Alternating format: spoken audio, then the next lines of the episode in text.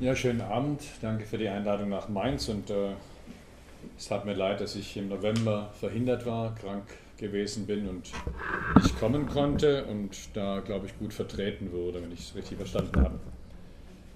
Ich äh, heiße Wilfried Wolf, ja.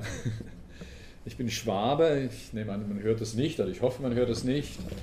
Ich bin im Bodensee aufgewachsen, lebe seit äh, 20 Jahren bei Berlin, bei Potsdam genauer gesagt. War zwischen 1994 und 2002 im Deutschen Bundestag, damals für die PDS, heute für die Linke.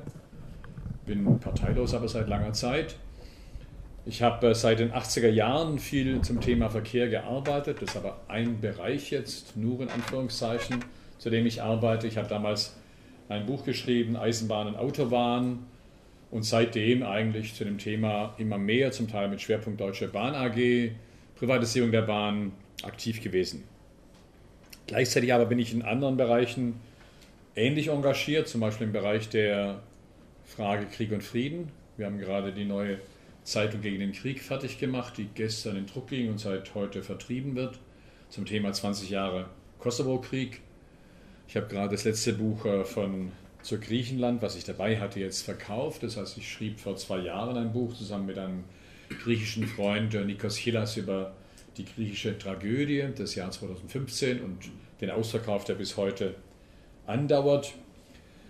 Ich habe auf mehreren Demonstrationen der Fridays for Future äh, geredet, der jungen Frauen und jungen Männer, die zum Thema Klima sich engagieren und vor allem bin ich seit über 20 Jahren aktiv äh, im Kampf gegen Stuttgart 21, ein Monsterprojekt, äh, nicht so weit weg von hier, was niemals vollendet werden wird, was als Bauruine stehen bleiben wird und wo immer noch jeden Montag bis zu 1000 Leute auf die Straße gehen und äh, immer noch ein Mahnwachenzelt seit zehn Jahren Tag und Nacht mit zwei Personen besetzt ist und ich immer wieder sage, bitte, wenn ihr irgendwo mal in Stuttgart Zeit, besucht die Leute da, macht den Mut, unterstützt die, weil das sehr wichtig ist, weil ich glaube, dass auch für das Thema hier, was wir heute besprechen, es exemplarisch ist, wie man mit dem Thema Verkehr durchaus in die Zivilgesellschaft reinwirken kann, in erheblichem Maß auch relativ äh, zunächst mal unpolitische Bürgerinnen und Bürger erreichen kann, die sich schlau machen und für das Recht auf Stadt äh, und in dem Fall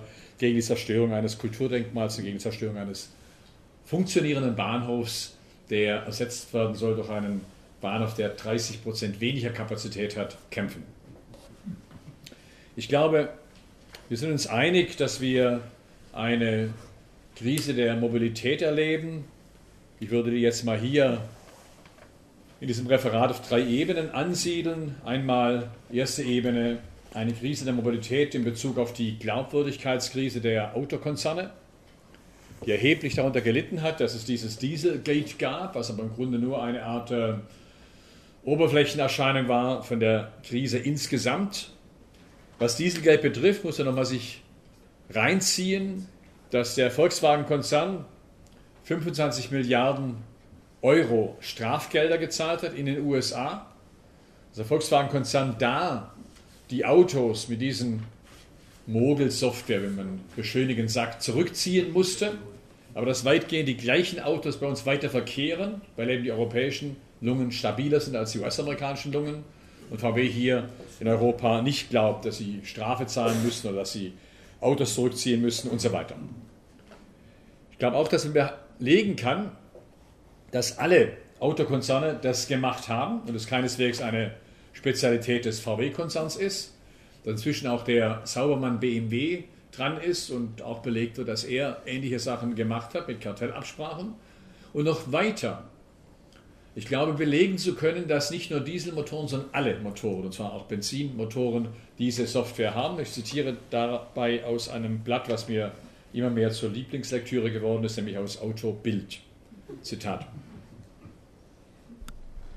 Um den Verbrauch eines Autos auf dem Prüfstand zu messen, wird vorher der Fahrwiderstand abermittelt. Dazu werden alle Fugen abgeklebt, Spiegel demontiert, Klimaanlagen ausgebaut, um gute Werte zu erhalten. Dazu erkennen jetzt Steuergeräte, wenn eine Messfahrt vorliegt. Die Autos sind inzwischen auf diese Minimallast hin konstruiert. Hieß es früher, Turbo läuft, Turbo säuft, sollen jetzt ausgerechnet aufgeladene Motoren sparen. Das tun sie nur auf dem Prüfstand, wenn wenig Leistung gefordert wird. Zitat Ende. Geschrieben am 14. Februar 2014. Das heißt, eineinhalb Jahre vor Dieselgate. Eineinhalb Jahre vor Dieselgate sagt ein Blatt mit der größten Auflage, glaube ich, mit ein paar hunderttausend, gab 700.000 Auflage, dass erstens mal es diese Mogelsoftware gibt, dass zweitens die erwähnen gar nicht Dieselmotoren, es bei allen Motoren eingebaut werden würde, dass da erkannt werden würde, erkannt werden würde, wenn der PKW auf dem Prüfstand steht, dass da entsprechend modifiziert wird, damit da günstige Werte erzielt werden und dann auf der Straße eben man die Sau oder die Schadstoffemission aus dem Auspuff rauslässt. Das sagt deswegen auch was über uns, weil wir offensichtlich nicht stark genug sind, diesen Skandal publik zu machen damals. Weil das Gleiche, was damals Autobild geschrieben hat, hat auch damals der gute Freund Jürgen Rösch, Rösch von der Deutschen Umwelthilfe gesagt und geschrieben, dass es diese Mogelsoftware geben würde. Das Ganze ist nur aufgeflogen dann, als in den USA die US-amerikanische, kalifornische Umweltbehörde CARB und in Washington die EPA, die Umweltbehörde auf Bundesebene, aktiv geworden sind. Das heißt ein bisschen schon auch so, dass die innerimperialistische Konkurrenz USA gegen Europa hier eine Rolle gespielt hat, um einen Umweltskandal, einen Gesundheitsskandal publik zu machen und damit ist ein großes Thema geworden ist. Was es nicht heißen soll, dass das falsch gewesen wäre, das zu machen.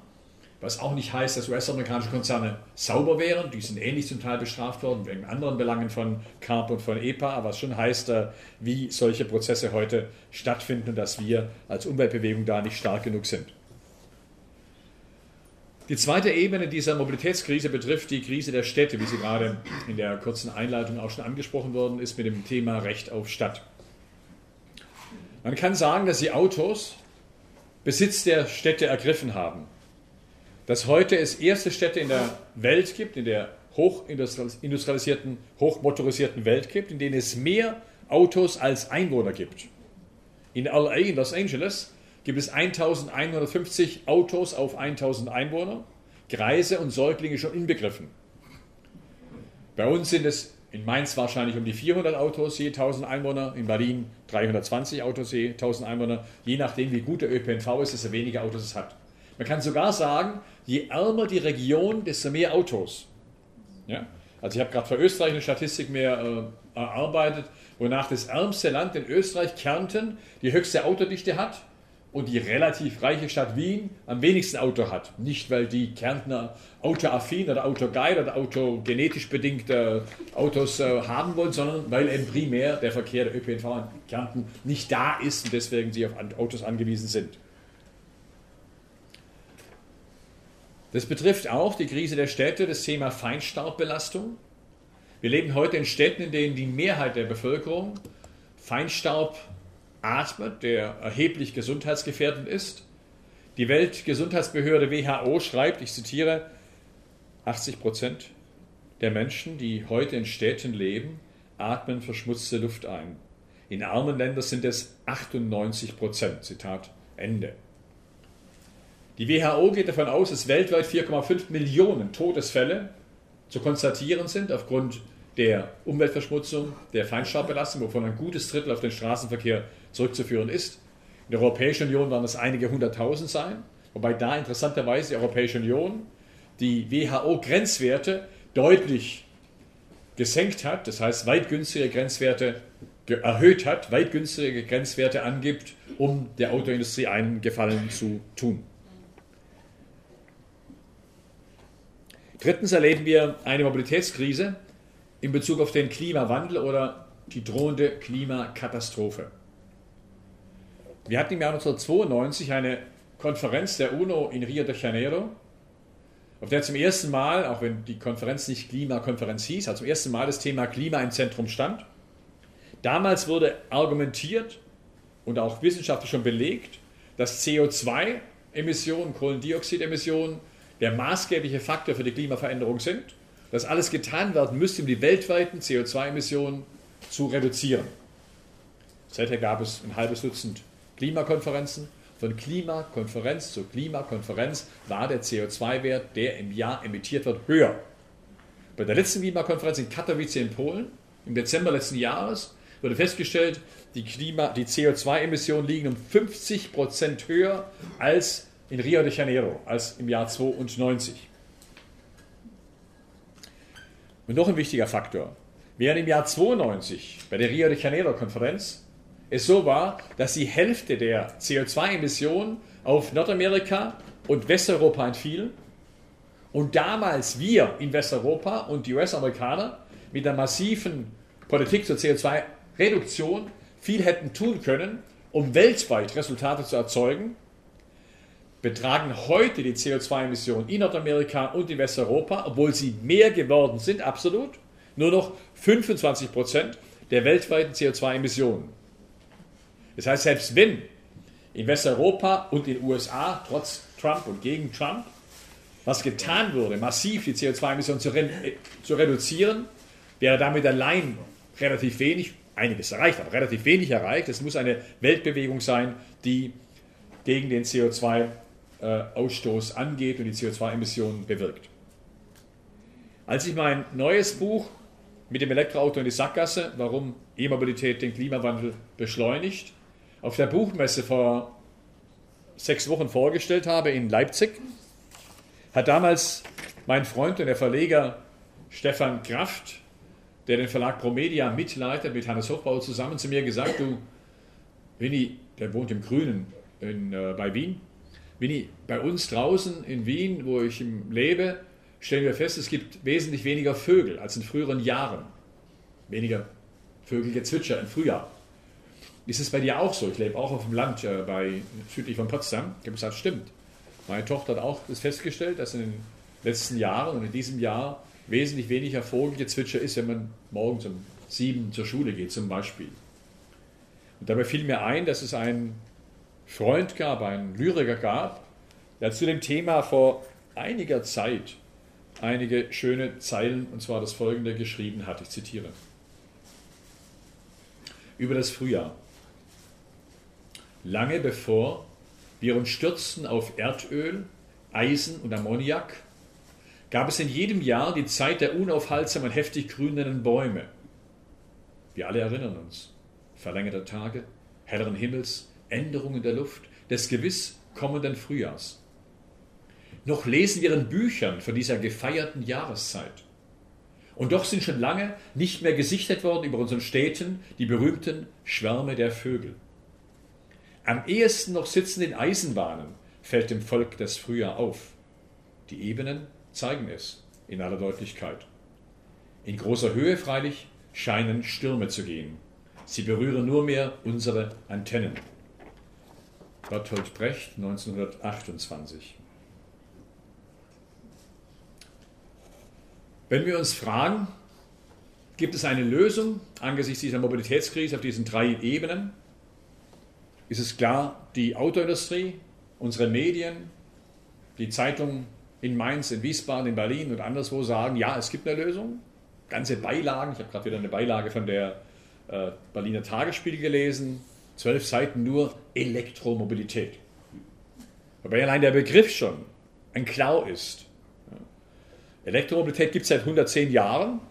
Die Eisenbahn fährt elektrisch, Straßenbahn fahren elektrisch, S-Bahn elektrisch. Das ist organisierte, funktionierende, relativ nachhaltige Elektromobilität.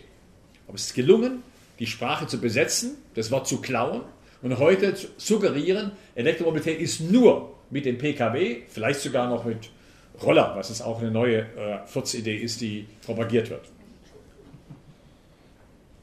Ich lese ein eine Anzeige von Daimler vor, die folgendermaßen lautet, mir rutscht es immer hier runter, Entschuldigung, die folgendermaßen lautet, der neue EQC, der Mercedes unter den elektrischen, jetzt registrieren und dann zu den ersten gehören.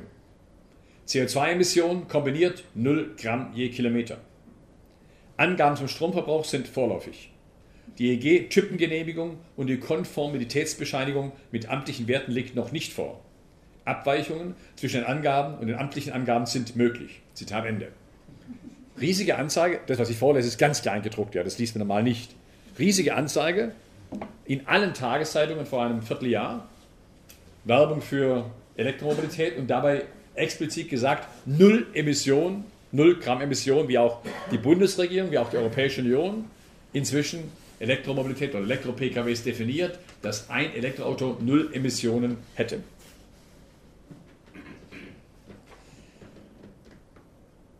Mir fällt dabei auf, dass in den 70er Jahren, 80er, 90er Jahren und Nuller Jahren es so war, dass immer dann, wenn die Autoindustrie in eine Krise geraten ist, eine Reformidee kam, eine Idee der inneren Reform der Autogesellschaft und dass hinterher die Leute gesagt haben, nicht so schlimm, wie gedacht worden ist, aber hinterher nach drei, vier Jahren die Pkw-Dichte nochmal dichter war, der Ausschluss in Pkw nochmal größer war. Also in den 70er Jahren war das so, dass damals nach der Ölkrise es autofreie Sonntage gab, danach Riesenkampagnen gelaufen sind über Katalysator, der eine Besserung bringen würde und hinterher aber die Pkw-Dichte nochmal gesteigert wurde. In den 80er Jahren hatten wir in Westdeutschland eine große Debatte über Waldsterben und über sparsame Autos und über Tempolimit. Ja. Es gab einen Großversuch Tempolimit in Deutschland damals, wo es hinterher hieß, es bringt gar nichts, man kann weiter rasen. Und wiederum eine neue Steigerung der Pkw-Dichte. In den 90er Jahren gab es eine Kampagne, wo es drei Jahre lang hieß, jetzt kommt der, der Swatch-Car, der Swatch-Auto kommt jetzt.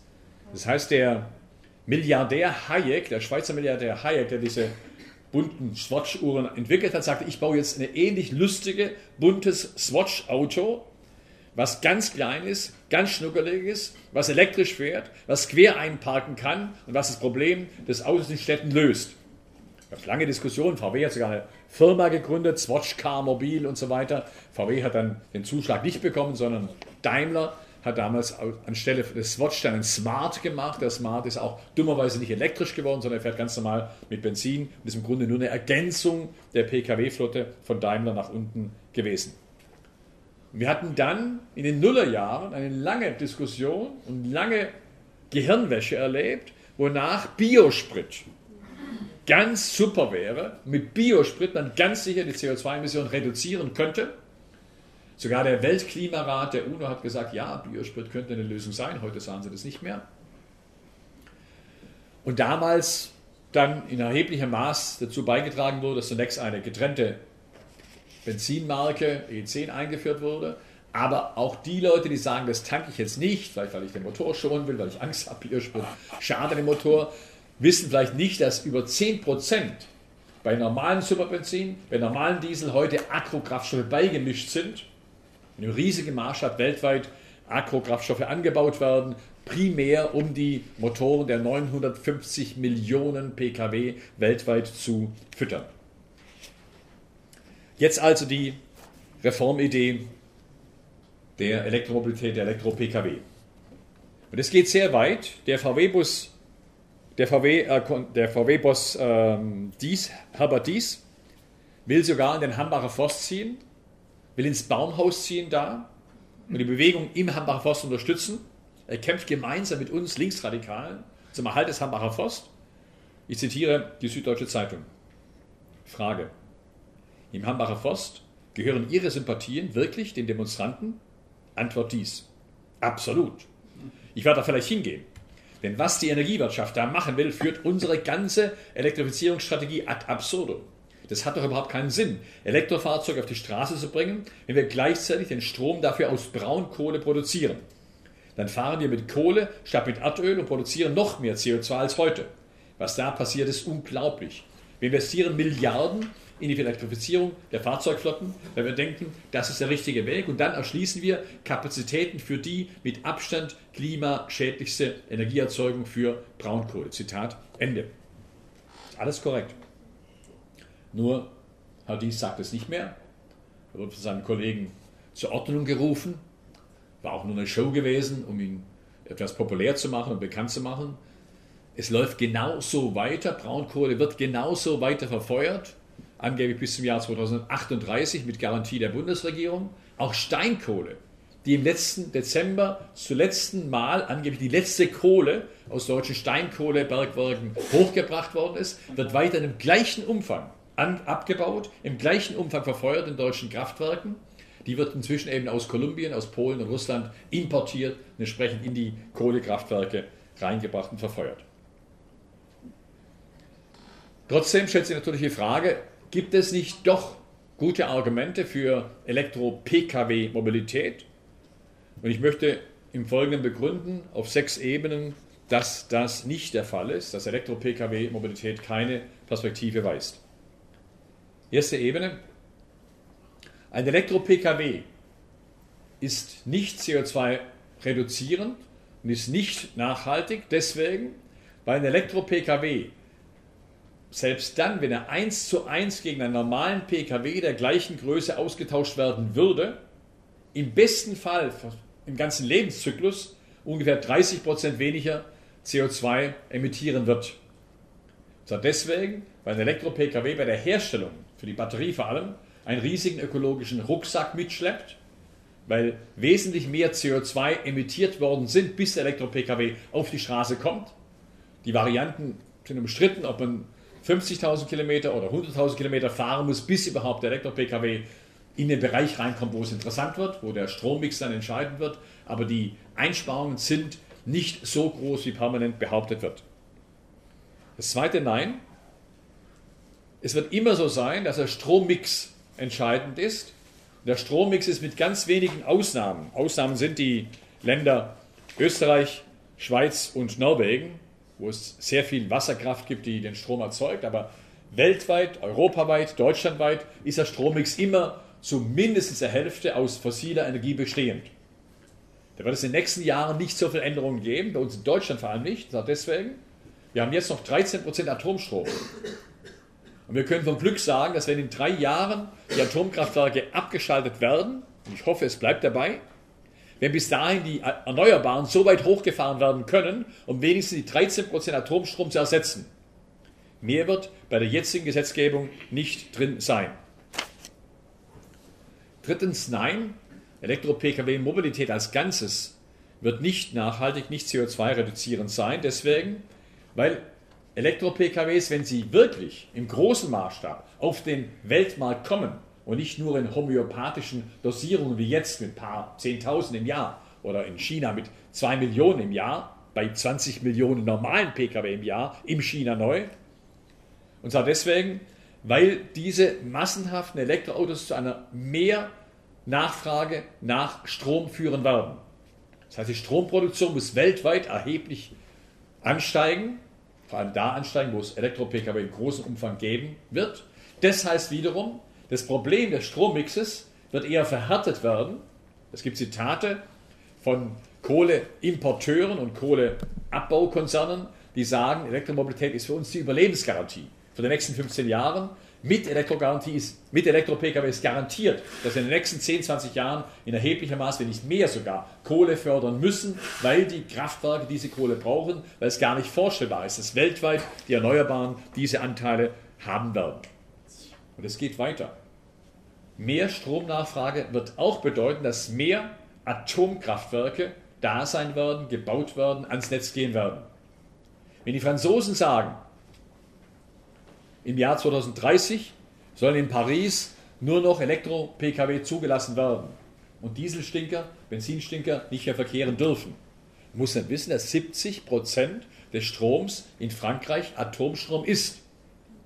Man muss dann auch wissen, dass Emmanuel Macron gerade ein Gesetz gestrichen hat von seinem Vorgänger François Hollande, wonach Hollande ein bisschen den Atomstrom reduzieren wollte, von 70 auf 65 Prozent, Emmanuel Macron sagt, das geht nicht, seine Fache ja, weil man mehr Elektroautos brauchen würde und damit auf alle Fälle der Atomstrom bleiben würde. Wobei es eine ganz unheilige Allianz gibt zwischen dem französischen Atomreaktorproduzenten Arriva, Areva, Areva. Areva und chinesischen Atomkraftwerkherstellern, die gemeinsam jetzt in Großbritannien ein gigantisches Atomkraftwerk bauen, Hinkley Point, und die in China in großem Maßstab neue Atomkraftwerke bauen. China hat momentan nur, in Anführungszeichen, 39 Atomkraftwerke. In China sind weitere 15 Atomkraftwerke in Bau befindlich und gehen in den nächsten Jahren ans Netz und sind weitere über 20 Atomkraftwerke in der Planung befindlich. China will seinen Park an Atomkraftwerken fast verdreifachen in den nächsten 10, 20 Jahren. Wenn wir jetzt wissen, dass am 27. März 1979 im damaligen Land mit der höchsten AKW-Dichte es einen GAU gab, in Harrisburg, USA. Wir wissen, dass am 26. April 1986 im damaligen Land mit der höchsten AKW-Dichte in der Sowjetunion, in Tschernobyl, es einen GAU gab. Wir wissen, dass am 11. März 2011 im damaligen Land mit der höchsten AKW-Dichte in Japan, Fukushima, es einen GAU gab. Dann spricht einiges dafür, dass den nächsten GAU in China oder in Frankreich geben wird. Viertes Nein. Elektromobilität ist nicht nachhaltig und wird in der Gesamtheit nicht zur CO2-Reduktion führen. Und zwar deswegen, weil es Rebound-Effekte gibt. Bumerang-Effekte auf Deutsch besser gesagt. Das heißt, je mehr Elektromobilität gefördert werden wird, desto mehr wird man feststellen, es sind Zweit- und Drittwagen. In der Stadt mit der höchsten Elektro-Pkw-Dichte in Europa, das ist Oslo, gibt es eine genaue Statistik, wonach über 60 Prozent aller Elektro-PKWs, die dort verkehren, Zweit- und Drittwagen sind. Wobei es die Parameter einfach das vorgeben. Wenn du ein Auto hast, das im Sommer maximal 300 Kilometer Reichweite hat, im Winter eindeutig weniger als 200 Kilometer Reichweite haben wird, wenn du nicht heizt. Heizen würde ich ausschalten im Winter, ja? Unbedingt, sonst hast du nur 150 Kilometer Reichweite wenn du ein Auto hast, wo du mindestens eine halbe Stunde Kurzzeit-Tank mit einem Supercharger bei Tesla machen musst. In der Regel sieben Stunden, zwölf Stunden. Wenn du ein Auto hast, wo du sogar gesagt bekommst, bitte clever tanken, bitte intelligent tanken. Das heißt, nachts um zwei bis vier tanken. Eine Uhr in der, in der Wallbox schalten in der Garage, wo entsprechend nachts um zwei bis vier der billige Strom getankt werden wird und nicht einfach so tanken und so weiter dann wirst du als Resultat haben, dass dieses Auto primär als Stadtwagen, als Einkaufswagen eine Rolle spielen wird. Ich habe gerade ein Interview mit dem Chef der Mobilitätsplattform, der nationalen Plattform Zukunft der Mobilität in PM, Herrn Henning Kagermann vor mir aus, der, aus dem Berliner Tagesspiegel vom 8. April. Da wird der Herr Kagermann gefragt, ähm, wie geht es Ihrem Elektroauto? Dem geht es gut. Ich bin sehr zufrieden. Ich fahre meinen BMW i3 seit fünf Jahren, musste noch nie in die Werkstatt gehen. Zweite Frage. An einen neuen E-Wagen denken Sie nicht? Mal schauen, was in den nächsten zwei Jahren auf den Markt kommt. Wenn es Modelle gibt, die im Realbereich bis zu 400 Kilometer Reichweite haben, dann schaffe ich auch mein anderes Auto, den mit dem Verbrennungsmotor, ab. Klare Aussage. Heißt, er selber sagt, als Zweitwagen habe ich diesen Wagen natürlich und macht das einen gewissen Sinn. Wobei das ja auch rausgekitzelt wird. Also wenn in Norwegen zum Beispiel man sagt, wer ein Elektroauto kauft, kriegt eine Prämie vom Staat, wie bei uns ja auch, zahlt keine Mehrwertsteuer, ist in Norwegen besonders hoch, darf die Busspuren benutzen, soll bei uns eingeführt worden, ist in einigen Städten schon eingeführt, bekommt freie Parkplätze in der Stadt zum Shoppen und so weiter, kriegt sogar Strom oft gratis an einigen Stellen. Aldi bietet es an bei uns in einigen äh, Städten und so weiter, wo man noch gratis tanken kann. Muss man langen, langen Wochenendeinkauf machen, bis langen, lang aufgetaucht ist. Wenn dann noch gesagt wird, auf den Fähren in Norwegen, die wichtig sind, kann man gratis verkehren, nur im Elektroauto, andere Auto zahlen natürlich, dann werden die Leute sagen, klar, kauf mir als Zweitwagen Elektroauto, den normalen Saab, wenn ich Nostalgiker bin, oder Volvo, wenn ich normaler Studienrat bin, oder VW, wenn ich normaler Bürger bin, den brauche ich, um die Scheren rauszufahren, wo es ja keine Ladesäulen gibt. Da kann ich nicht einen Elektro-Pkw rausfahren. Das heißt, das ist immer in der Regel, oder nicht immer in der Regel, bei zwei Drittel jedenfalls ein ähm, Zweit- oder Drittwagen. Fünfter Punkt. Elektro-PKWs und die Elektromobilität ist geprägt durch einen bewusst eingebauten Denk- und Rechenfehler. Der Denk- und Rechenfehler besagt, dass immer nur gesagt wird, der Anteil von Elektroautos muss gesteigert werden. Es wird nie gesagt, die absolute Zahl der Autos muss gebremst werden. Nur gesagt, der Anteil der Elektroautos muss möglichst hoch sein. Das führt dazu, dass zum Beispiel im letzten Jahr in Deutschland ungefähr 80.000 Elektroautos verkauft worden sind, was riesen Schlagzeilen produziert. Der Anteil ist auf, glaube ich, nur 1,8% erhöht worden, von 0,8% ungefähr. Aber wenn gleichzeitig im letzten Jahr 600.000 normale Pkw netto mehr auf deutsche Straßen kamen, wird das nicht erwähnt. Führt dazu, dass in China im vorletzten Jahr, für das letzte Jahr gibt es keine exakten Zahlen, weil die eine Krise haben, massiver Rückgang von allen Pkw-Käufen im letzten Jahr. Wenn in China im vorletzten Jahr 2017 insgesamt 2 Millionen Elektro-Pkw verkauft worden sind, wird verschwiegen, dass 20 Millionen normale Pkw in China auf die Straße kamen. Das heißt, wenn wir weltweit heute wissen, dass weltweit es 950 Millionen Pkw gibt, davon homöopathisch vielleicht eine Million oder zwei Millionen, drei Millionen Elektro-Pkw, dann wissen wir auch, dass bei einem normalen Fortgang der Produktion, wie im Jahr 2025, die nächsten zehn Jahre sind absolut entscheidend bei Klimaveränderung, im Jahr 2025 bereits statt 950 Millionen mindestens 1,3 Milliarden oder 1300 Millionen normale Pkw in der Welt haben werden und vielleicht dann noch als schmutziges Sahnehäubchen obendrauf 150 Millionen Elektro-Pkw. Das heißt, die normalen Emissionen von normalen PKWs steigen um 25 oder 30 Prozent Dazu kommen noch die Emissionen, die je Auto niedriger sein mögen als verglichen mit normalen Golf und so weiter, aber die nochmal obendrauf kommen als extra CO2-Emissionen durch die Elektromobilität. Sechster Punkt. Elektromobilität ist nicht nachhaltig, deswegen, weil wir eine Abhängigkeit von Öl, die bleiben wird, auch Peak Oil wird bleiben, ergänzen um Abhängigkeiten von anderen knappen Rohstoffen, zum Beispiel von Kupfer, von Lithium, Kobalt, seltene Erden. Allein Kupfer, wichtiger Rohstoff, du brauchst viermal mehr Kupfer je Elektroauto als ein normales Auto. Das sind, das sind knappe Rohstoffe, die zum Teil unter brutalen Bedingungen, Kinderarbeit bei Kobalt in Kongo und so weiter, abgebaut waren, zum Teil zu riesigen Grundwasserproblemen führen in Chile, Argentinien, Bolivien und so weiter. Und die im Grunde das alte Modell. Wir wollen gut leben, wir wollen motorisiert mobil sein, wir wollen individuell motorisiert mobil sein, auf Kosten von Dritte Weltländern, wo die Rohstoffe herkommen müssen, die diese Mobilität füttern wollen. Wenn ich sage, Peak Oil bleibt,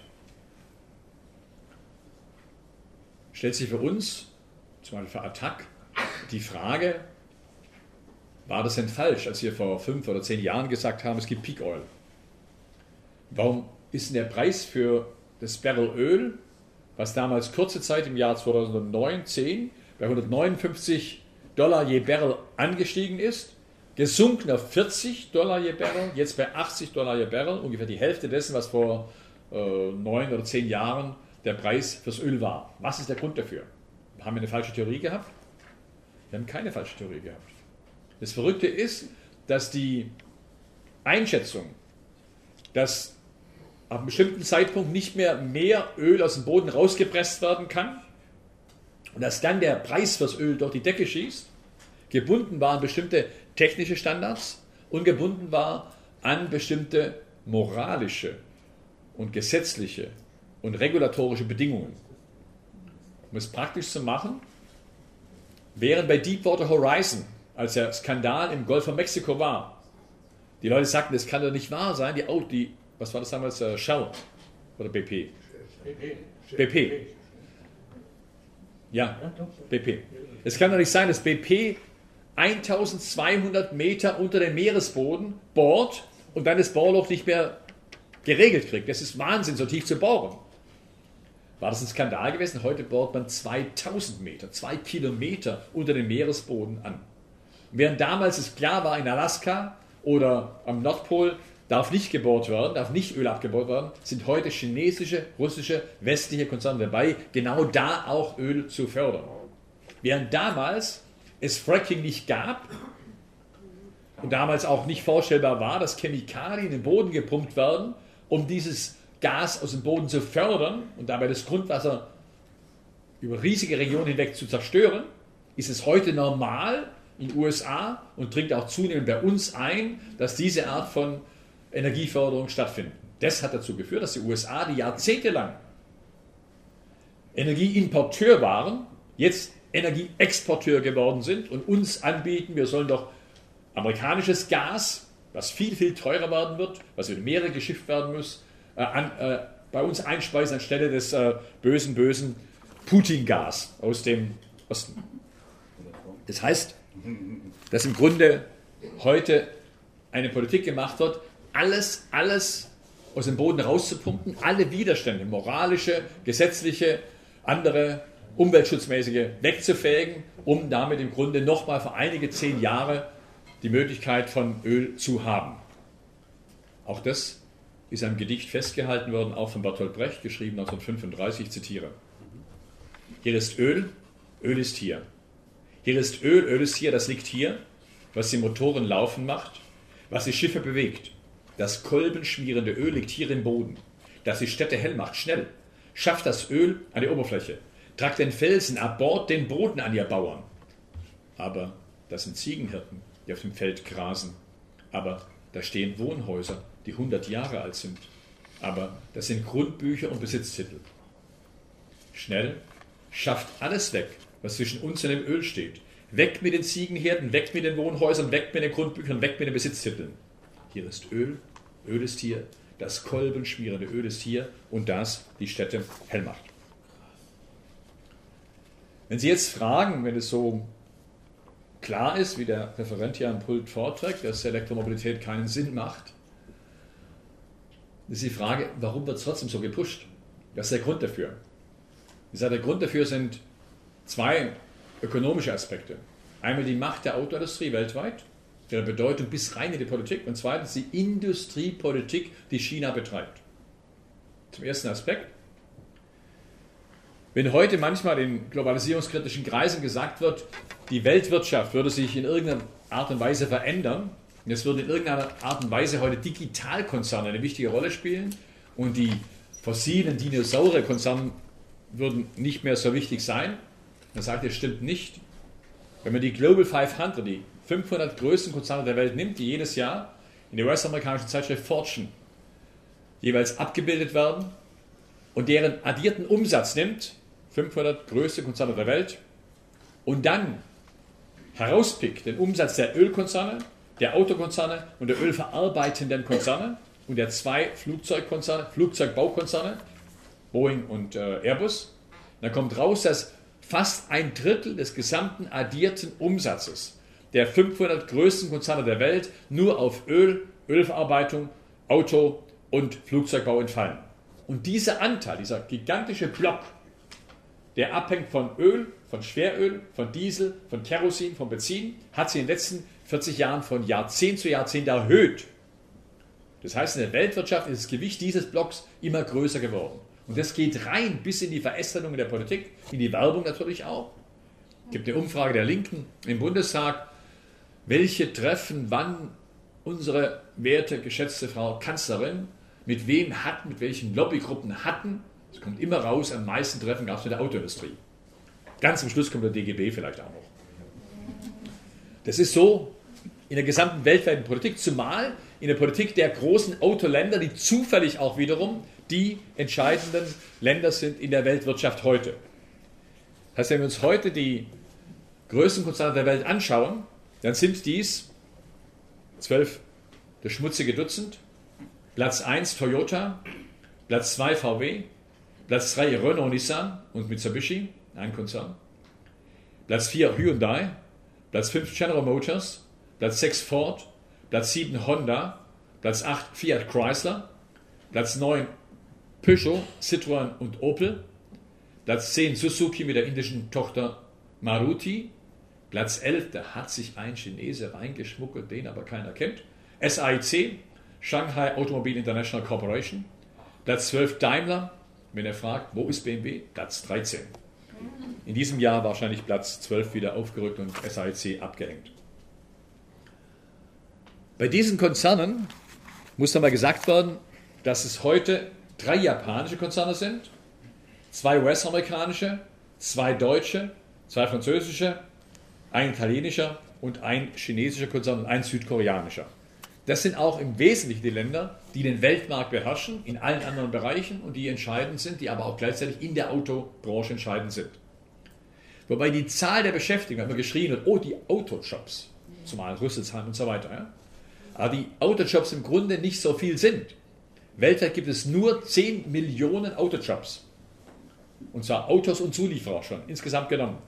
Und diese Zahl hat sich nicht groß geändert in den letzten 50 Jahren, blieben immer 10 Millionen. Aber der Output, den diese 10 Millionen Automobilarbeiter und Automobilarbeiterinnen produzieren, ist gigantisch gesteigert worden, während in den 60er Jahren die Jahresproduktion der Weltautobranche bei 20 Millionen lag, liegt sie heute bei 100 Millionen im Jahr. 100 Millionen Pkw im Jahr werden von diesen 10 Millionen produziert. Beispielsweise die Textilindustrie hat viermal mehr Beschäftigte als die Autobranche. Weltweit sind nur Frauen, wird nicht so gezählt, spielt keine Rolle. Autoindustrie ist der Job, der bei uns in besonderem Maß gehypt wird.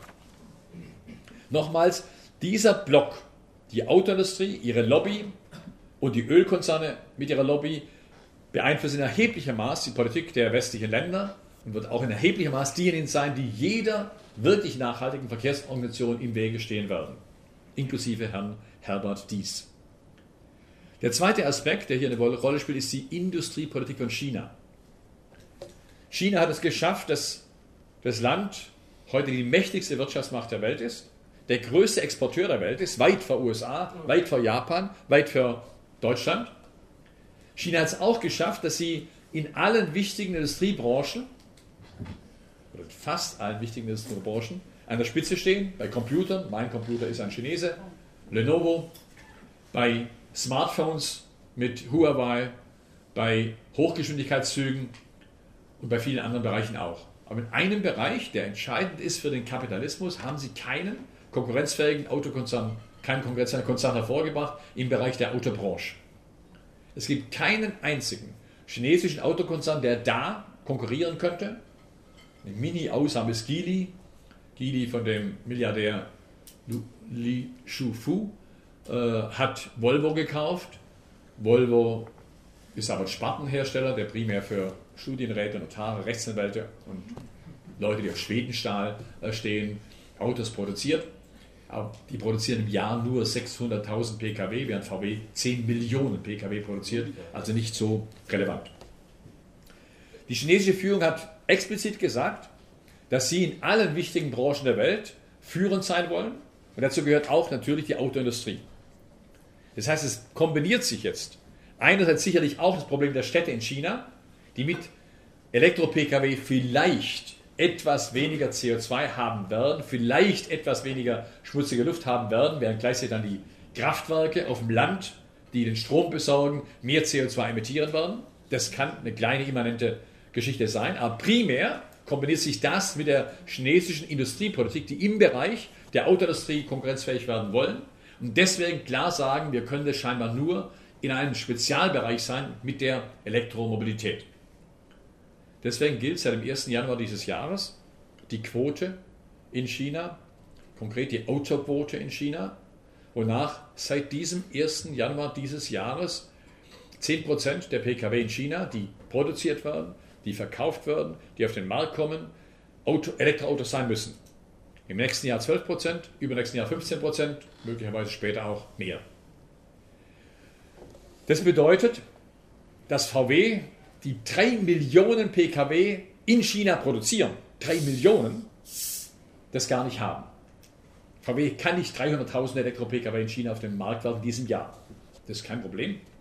Der Chinese hat Luther gelesen Martin Luther gelesen, wo steht, wenn das Geld im Kasten klingt, die Seele in den Himmel springt. Das heißt, VW kann sich freikaufen. VW kann sich freikaufen und kann damit einige Jahre lang überleben, investieren jetzt aber das größte Investitionsprogramm in der Geschichte der internationalen Autoindustrie, wo die zwölf größten Autokonzerne der Welt 300 Milliarden Euro in den nächsten 15 Jahren investieren werden, davon allein die Hälfte von der 300 Milliarden nur BMW, Daimler und VW, die inzwischen in der Lage sein werden, in Kürze in der Lage sein werden, auch im großen Maßstab Elektro-PKWs auf den Markt zu werfen, dann keine Strafe mehr zahlen müssen. Bei uns geht es übrigens einfacher, also müssen Sie nicht darüber lachen, was die Chinesen machen. Gerade lese ich am 8.4. in der Financial Times, dass Fiat jetzt ein Bündnis eingegangen ist mit Tesla, und weil Fiat keine Elektro-Pkw hat, wird Fiat ein Bündnis mit Tesla irgendwie eine Art Kooperation machen und die Tesla Elektroautos werden voll angerechnet auf die normalen Diesel- und Benzin-Pkw von Fiat. Deswegen muss Fiat in den nächsten Jahren keine Strafen zahlen, die eigentlich bei der Europäischen Union vorgesehen wären. Das heißt, wenn wir beide Elemente zusammennehmen, die Macht der Autolobby weltweit, die versucht, Elektromobilität in dieser Form durchzusetzen, und die chinesische Politik, die sagt, wir wollen mit Elektromobilität im Weltmarkt der Autobranche führend werden, dann sind das die Hauptfaktoren, die in Richtung dieser Elektromobilität weltweit drängen, in eine Richtung, die insgesamt gesehen, wie ich in den sechs Punkten klar gemacht habe, in die falsche Richtung geht. Das heißt, wenn wir über eine Verkehrswende und über ein Recht auf Stadt diskutieren, dann müssen wir nicht die Automobilität modeln, nicht den Antriebsstrang von Diesel, Benzin auf elektrisch irgendwie ummodeln, sondern primär sagen, wir müssen wegkommen von der individuellen, motorisierten Mobilität, müssen hinkommen zu einer Mobilität, bei der die grünen Verkehrsarten, zu Fuß gehen, mit dem Fahrrad fahren und mit dem ÖPNV fahren, im Zentrum stehen. Und die roten Verkehrsarten nicht begünstigt, sondern benachteiligt werden oder die externen Kosten der roten Verkehrsarten, Autoverkehr, Flugzeugverkehr, eingerechnet werden in diese Verkehre und damit im Grunde eine Verschiebung hin zu den grünen Verkehrsarten stattfindet. Ich habe in meinem Buch äh, dazu zwölf Punkte entwickelt, die ich jetzt nur als Stichpunkte nennen will, um dann ganz kurz auf zwei, drei Punkte einzugehen. Die zwölf Punkte sind erstens der Verkehrsmarkt, der heute die roten Verkehrsarten Auto begünstigt, Stichwort zum Beispiel Dienstwagen, 60% aller Pkw sind bei uns Geschäftswagen inzwischen, die auf den Markt kommen, muss geändert werden hin zu einer Verkehrsmarktordnung, wo die grünen Verkehrsarten begünstigt werden. Zweiter Punkt, kurze Wege, Dezentralität in Städten, Entdeckung von Nähe, Reduktion der Wege im Einkaufsverkehr, im Freizeitverkehr, im Ausbildungsverkehr, im Berufsverkehr, dass wieder diese Wege kürzer werden, damit wieder besser auch mit zu Fahrrad und Fuß erreichbar sind. Dritter Punkt, nicht motorisierte Verkehre, zu Fuß und Fahrrad fördern. Vierter Punkt, Ausbau ÖPNV. Fünfter Punkt, Nulltarif, vorher schon gesagt worden für Mainz, in allen Städten, finanziert entweder durch die Allgemeinheit oder durch die Unternehmer. Sechster Punkt, eine Flächenbahn statt einer Bolzenbahn und Hochgeschwindigkeitsbahn, Geschwindigkeitsbegrenzung bei der Eisenbahn auf 200 km/h, um damit auch die Flächen weiter zu erschließen. Siebter Punkt, 100% Elektrifizierung der Eisenbahn, Abschaffung der Dieseltraktion, eine einzige Traktion, wie das längst in der Schweiz seit 20 Jahren erreicht worden ist. Achter Punkt, Fahrpreise bei der Bahn senken, Mobilitätskarten anbieten, wie im großen Maßstab wie die äh, Bahncard 50. Neunter Punkt, Nachtzüge müssen Flüge ersetzen. Flüge bis 1000 Kilometer sollten verboten werden, Schiene verlagert werden. Zehnter Punkt, Reduktion des Güterverkehrs. Und dann erst Verlagerung auf die Schiene. Elfter Punkt, die weltweite Entwicklung der Kfz kann so nicht weitergehen. Wir müssen bei uns mit gutem Beispiel vorangehen, damit diese Steigerung der Pkw-Mobilität, wie wir sie haben, nicht auch in der gesamten Welt stattfindet. Und zwölfter Punkt, die Autolobby, die Autoindustrie müsste eigentlich vergesellschaftet werden, wenn eine solche Perspektive realisiert werden kann. Ich möchte drei Punkte rausgreifen. Nicht motorisierter Verkehr zuerst. Als ich im Jahr 86 das Buch Eisenbahn und Autobahn geschrieben habe, habe ich damals ziemlich kühn und ziemlich frech geschrieben, der Fahrradverkehr in Städten könnte wieder 10% Anteile haben. Das war völlig mir Schucke eigentlich gewesen. Wir haben heute Städte, die gleich groß wie Mainz sind. Die haben 50 und mehr Prozent Anteile aller Wege, die zurückgelegt werden, die mit dem Fahrrad zurückgelegt werden. Also wenn eure Wege im Jahr gleich 100 genommen werden, realisieren die Kopenhagenerinnen und Kopenhagener, die Groningerinnen und Groninger, die Leute in Amsterdam, auch zum Teil die Leute in Münster, fast die Hälfte ihrer Wege mit dem Fahrrad.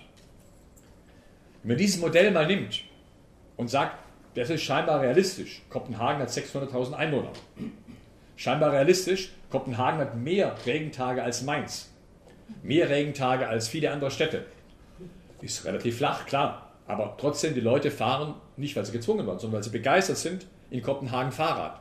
Kleiner Nachteil, Die Fitnessstudios sind total am Niedergehen. Wenn das stimmt, dass Kopenhagen machbar ist, es andere Beispiele auch gibt, man einen vorsichtig zurechnet, zu 50 Prozent, 10, 15 Prozent Fußgängerverkehranteil, 20 Prozent mindestens ÖPNV, dann kommt ein Restwert raus von 10 bis 20 Prozent Pkw-Verkehr. Der kann gerne zu 100 Prozent mit Elektro-PKWs gefahren werden. Aber nochmal, der jetzige Pkw-Verkehr, der über 50 Prozent in unseren Städten in der Regel ausmacht, muss reduziert werden auf 10 oder 20 Prozent. Und die, im Mittelpunkt müssen Fußgänger, Fahrrad und ÖPNV stehen. Zweiter Punkt, die Fahrpreise bei der Bahn und Mobilitätskarten. Wir erleben seit Jahrzehnten, dass die, das Autofahren im normalen Betrieb von Jahrzehnt zu Jahrzehnt billiger wurde. Und zwar im Sinne von, wie viele Minuten muss ein normal bezahlter Beschäftigter arbeiten, um einen Tank zu füllen. Ja, das ist die Definition. Umgekehrt aber stieg der Preis fürs Bahnfahren allein in den letzten 15 Jahren um 50 Prozent nominal und wenn man die Inflation rausrechnet, um fast 30 Prozent. Diese Spanne geht weiter, aber die Bahn macht eine Politik, wo sie A den Normalpreis permanent mehr erhöht, aber eine Schnäppchenjägerkultur entwickelt wo es sagt, wenn du jetzt bei Lidl zum richtigen Zeitpunkt ein Ticket kaufst oder gar ein Toffifee kaufst, Schokolade, wo ein Gutschein drin ist, und sagst, dann kannst du für 29 Euro quer durch die Republik fahren. Das ist völlig beschucke. Das führt auch dazu, dass die Stammkundschaft bei der Bahn bewusst, von der Bahn geplant, verärgert wird. Während wir noch vor äh, 15 Jahren zweieinhalb Millionen Leute hatten, die die Bahncard 50 hatten, haben wir heute nur noch 1,6 Millionen, die die Bahncard 50 haben. Die Schweiz, Eisenbahnland Nummer 1 in der Welt, macht eine völlig konträre Politik. Schnäppchenpreise gibt es kaum. Der Normalpreis ist entscheidend. Der Normalpreis ist ungefähr so wie unser Normalpreis, aber Schweizer verdienen gut 20% mehr. Aber 2,5 Millionen Schweizerinnen und Schweizer haben das Halbtax-Ticket. Die Bahncard 50 in der Schweiz, wo alle Städte dabei sind, wo die Seilbahnen dabei sind, die Schiffe dabei sind und so weiter. Da die Schweiz so ein Zehntel so groß ist wie Deutschland, müssen bei uns 25 Millionen Bundesbürgerinnen und Bundesbürger dieses Bahncard 50 haben. Das heißt, die Masse der Bevölkerung müsse sagen, ich halbiere die Preise. Und dann ist die Rechnung ganz andere. Du sagst, Bahnpreis, der gesenkt werden sollte, der Normalpreis, der im Mittelpunkt stehen sollte, der noch halbiert wird, dann lohnt sich auch, wird auch Bahnfahren eine Massenerscheinung sein. Dritter Punkt, den ich herausgreifen will, die Frage der Autolobby. Wenn es so ist und so war, dass das Bürgertum im Jahr 1871 in Deutschland nach der, dem Krieg gegen Frankreich und nach der Reichsgründung gesagt hat, die Eisenbahn, die damals privat waren, überwiegend, sind nicht in der Lage, die Bedürfnisse der Gesellschaft zu erfüllen. Sie bauen nur Bolzstrecken Frankfurt-Mainz oder Frankfurt-Köln äh, und so weiter, aber nicht die Fläche.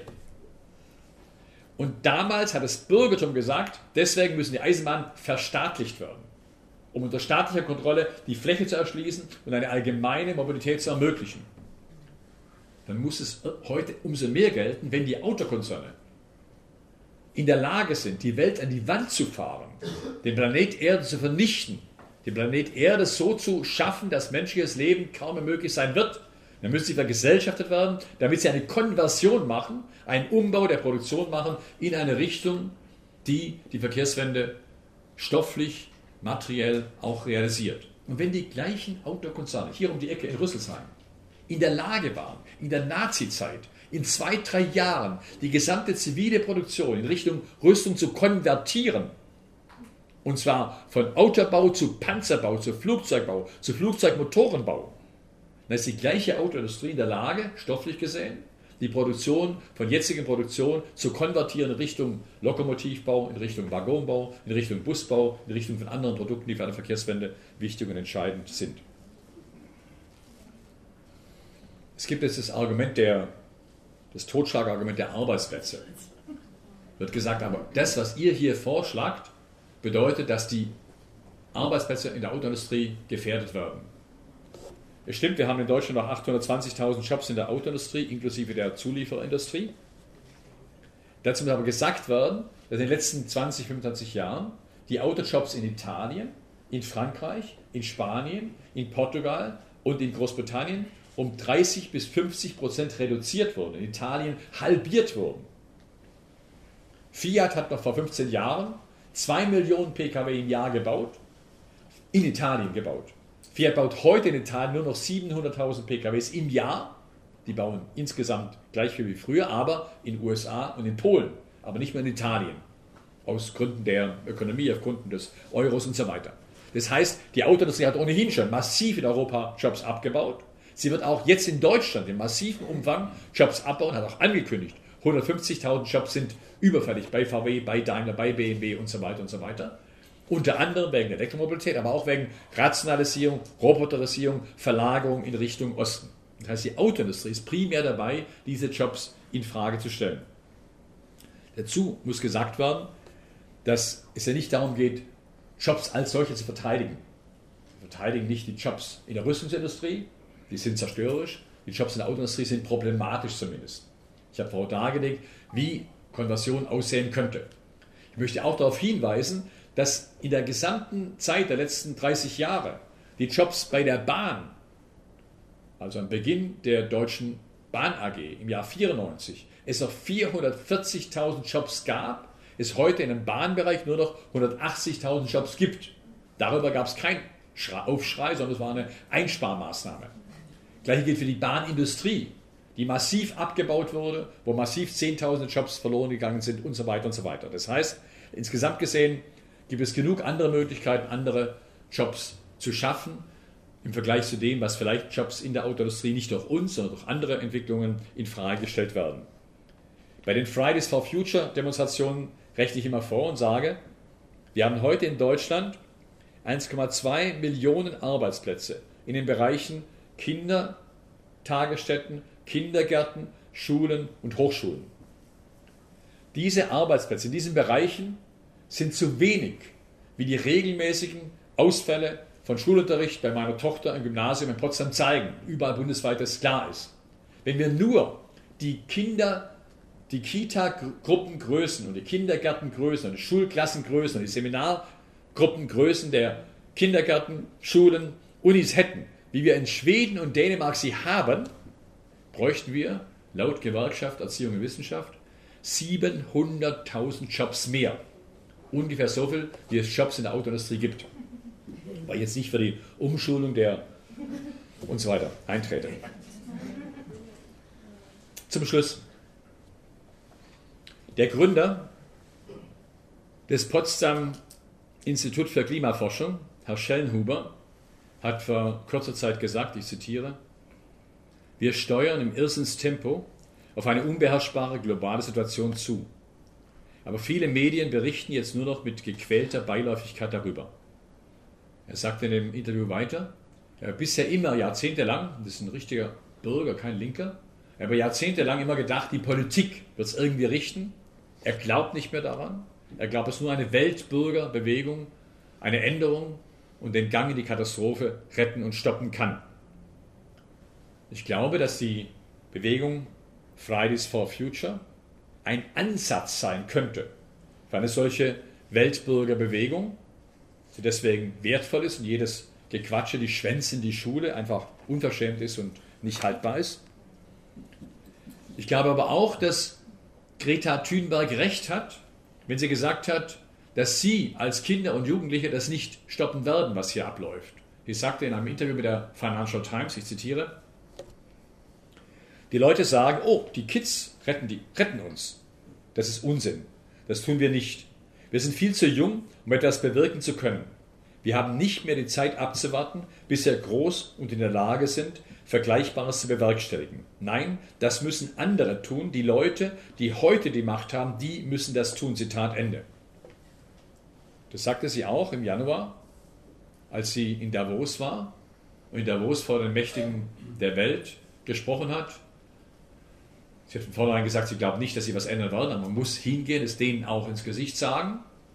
Während die Mächtigen der Welt mit ihren Privatjets, mit den Hubschraubern in das Schneedorf eingeflogen sind, in der idyllischen Schweiz, ist sie mit dem Zug von Stockholm nach Davos gefahren. Ich habe recherchiert, die junge Frau musste fünfmal umsteigen, Dreimal in Deutschland. Ihr ahnt, was da passiert ist. Ich habe auch recherchiert. Im Jahr 1971 hätte Frau Thünberg von Landquart, das ist bei Davos, durchgehend bis Kopenhagen mit einem Zug fahren können, inklusive eines Nachtzuges. Im Jahr 71, ja, das war da noch möglich, das muss wieder möglich gemacht werden. Wir sollten uns klar werden, die Schülerinnen und Schüler fordern nicht weniger Plastik, sie fordern nicht ein bisschen mehr Elektromobilität, sie fordern All Days for Future. Sie fordern eine Zukunft, die insgesamt gesehen und alles zusammennimmt in einer Gesellschaft, die auf Wachstum, auf Profit baut, nicht realisierbar sein wird. Die eine Gesellschaft nur machbar sein wird, die im Zentrum haben wird den Mensch und die Solidarität. In diesem Sinne glauben wir, dass wir für eine solche Gesellschaft auch mit einer Verkehrswende, auch mit dem Kampf für Recht auf Stadt eintreten müssen. Dankeschön.